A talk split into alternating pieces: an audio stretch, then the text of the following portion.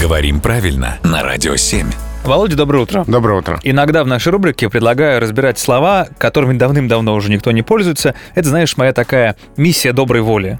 Наверняка там, в развалах русского языка, знаешь, на блаженном рынке русского языка найдется что-то ценное. Вот сегодня, э, недавно попадалось просто случайно слово «мацион». Мгм. Что оно означает? Его явно так часто в речи-то не употребляют. Ну, не очень э, ак- актуальное слово для живой речи, правда. Вернем в 2021 году мацион. Мацион, да. Мо-ци-он.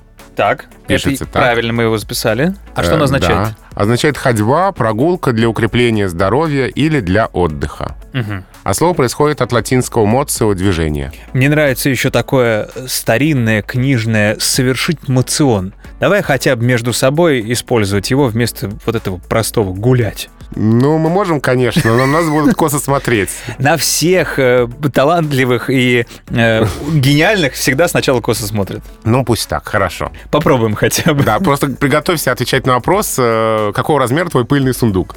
Я сочту, Володя, это за согласие твое поучаствовать в моем странном лингвистическом эксперименте. Спасибо.